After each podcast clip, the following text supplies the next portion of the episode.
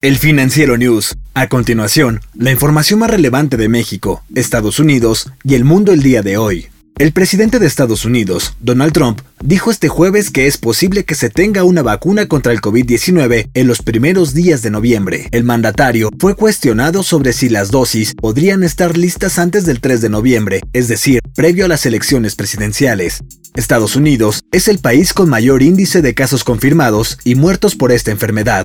Según la Universidad John Hopkins, son 4.826.861 personas con SARS-CoV-2 y 158.321 decesos. El gobierno estadounidense ha financiado diversos proyectos de vacunas. Según la Organización Mundial de la Salud, actualmente hay seis prospectos esperanzadores. Nueva York busca disolver la Asociación Nacional del Rifle, ya que el fiscal general del estado acusó al grupo de derechos de armas y a cuatro altos funcionarios de participar en un fraude millonario contra los donantes. Una demanda presentada el jueves en un tribunal estatal de Manhattan alega que la NRA desvió donaciones caritativas durante años para enriquecer a los altos ejecutivos de la organización. El Estado también exige millones de dólares en restituciones y sanciones. El caso puede representar una de las mayores amenazas legales a las que se ha enfrentado la NRA desde su fundación en Nueva York en 1871. Previamente, una investigación estatal a la NRA descubrió una serie de irregularidades, incluida la concesión de acuerdos lucrativos a miembros de la familia y asociados cercanos.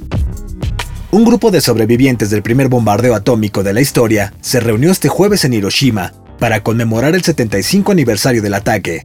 Ahí mismo, hicieron un llamado al mundo para prohibir las armas nucleares. Debido a la pandemia del nuevo coronavirus, hubo una participación mucho menor que la normal, pero el mensaje de los sobrevivientes, cuya edad promedio es de 83 años, fue más urgente que nunca.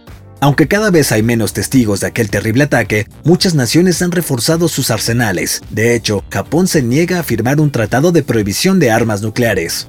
Sobrevivientes, familiares y funcionarios recordaron la explosión de las 8.15 de la mañana con un minuto de silencio.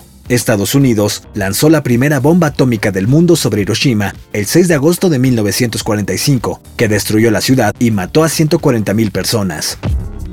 El Senado de Estados Unidos aprobó este jueves una iniciativa que prohíbe que empleados federales descarguen o utilicen la aplicación TikTok en dispositivos del gobierno.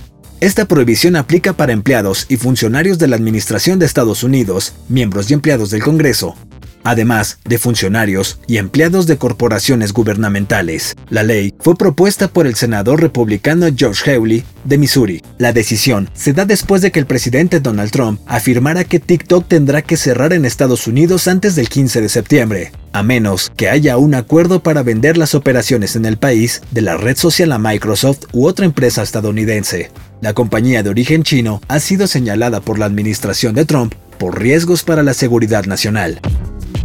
Vance y los Simpson se han unido para lanzar una serie que rendirá homenaje a la familia amarilla. Esta colección incluye artículos de calzado, ropa y accesorios que recuerdan algunos de los momentos más icónicos de la serie de televisión. Además de los protagonistas de la familia, Homero, Marge, Lisa, Bart y Maggie, esta colección también muestra a Moe y su taberna, en compañía de Lenny y Carl. Además, Barney, el mejor amigo de Homero, y las caricaturas de Tommy Daly. La colección completa está disponible a partir de este 7 de agosto.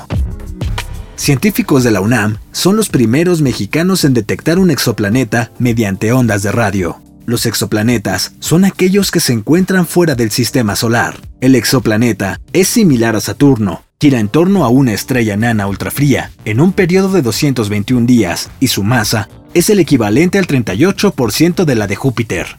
Por el momento, los expertos no han logrado medirlo, pero la teoría de formación de planetas indica que aquellos que tienen esta masa no son rocosos. La detección se logró utilizando la técnica de astrometría absoluta, que mide la posición de las estrellas con muy alta precisión. Hasta la próxima entrega del Financiero News. Yo soy Daniel Maldonado y en la producción estuvo Daniel Díaz.